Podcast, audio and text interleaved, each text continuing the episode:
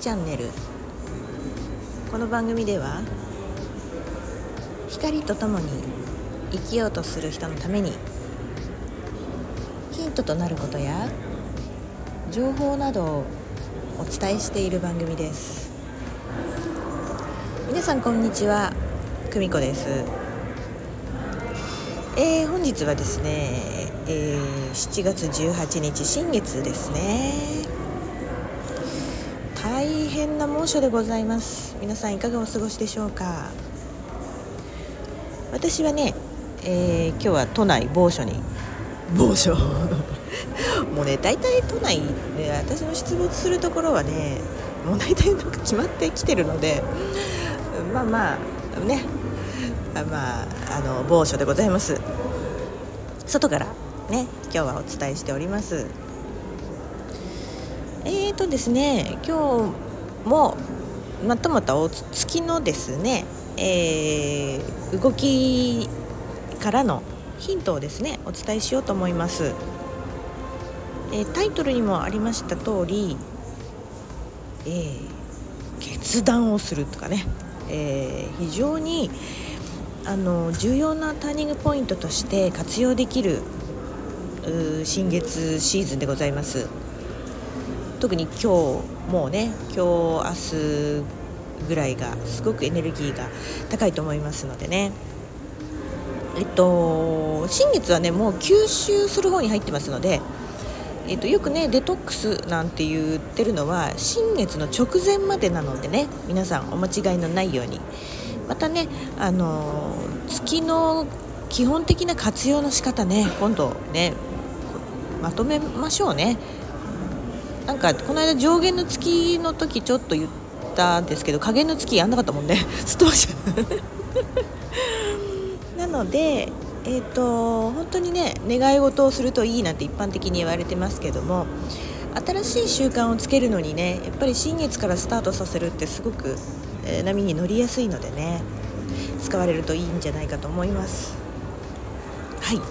それで、えー、今回はですね、えー、蟹座の新月ということなんですけれども、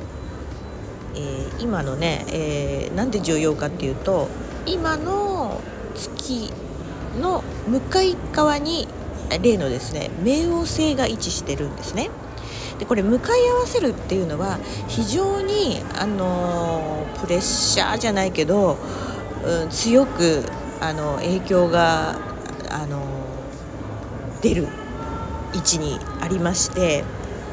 うん、ただそれ恐れることなかれでですねあらゆる他の星がですねそれをまあ緩和するように応援している位置にもありますので、えーね、だからまず課題に集中っていうことで、えー、冥王星っていうのはねもう抗いねもう何て言うんだろううんもう根本からのひっくり返るような、えー、変容を求める星ですので、うん、この位置からね、えーと、海王星の影響もっていうのかなんか受けて、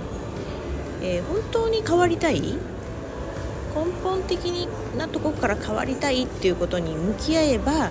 あ、真なる喜びが得られますよっていうことらしいんですよ。なので喜び味わいたいの？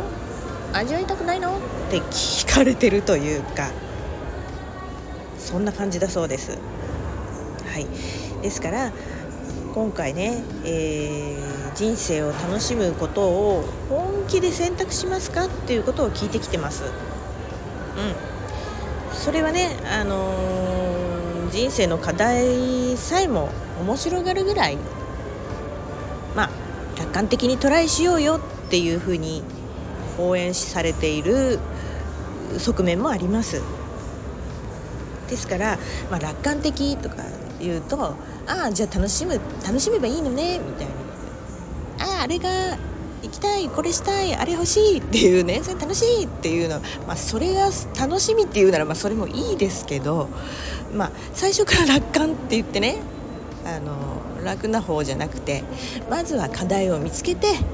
でうわ嫌だなってプレッシャーがかかった時にまあなんとかなるでしょうみたいなそういう楽観ね。うん、楽観って最初から楽しちゃダメよ、ね。うん、そういう感じかな。はい、えー、非常に簡単にまとめてみました、えー、今回の新月ですね。うん、だから人生を楽しむっていうのを本当に真なる自分の何？使命とか役割をやってる時っていうのはやっぱり喜びなんじゃないんでしょうかね。そういった意味で、えー、何か変わっていかなきゃいけないことをやらないとそれは出会えないよということが言いたいんだと思います。はい、えー、ということでですね、えー、そんなヒントを持って新月をお過ごしになられてみてはいかがでしょうか。ねえー、またね上限下限満月新月って非常に身近な動きですからねまたここにヒントをお伝えできればなと思いますけれども、えー、来たるですね、えー、8月8日皆さん聞いたことありますよねライオンゲートがやってまいります、えー、期間的にはもう7月26とかからねじわじわと始まってこれも非常に影響の大きい、えー、期間でございますのでまた次回それはお伝えしていこうと思います。こういうところで今日はこれからですね私また映画を見ていきたいと思います。それでは次回お楽しみに。さよなら。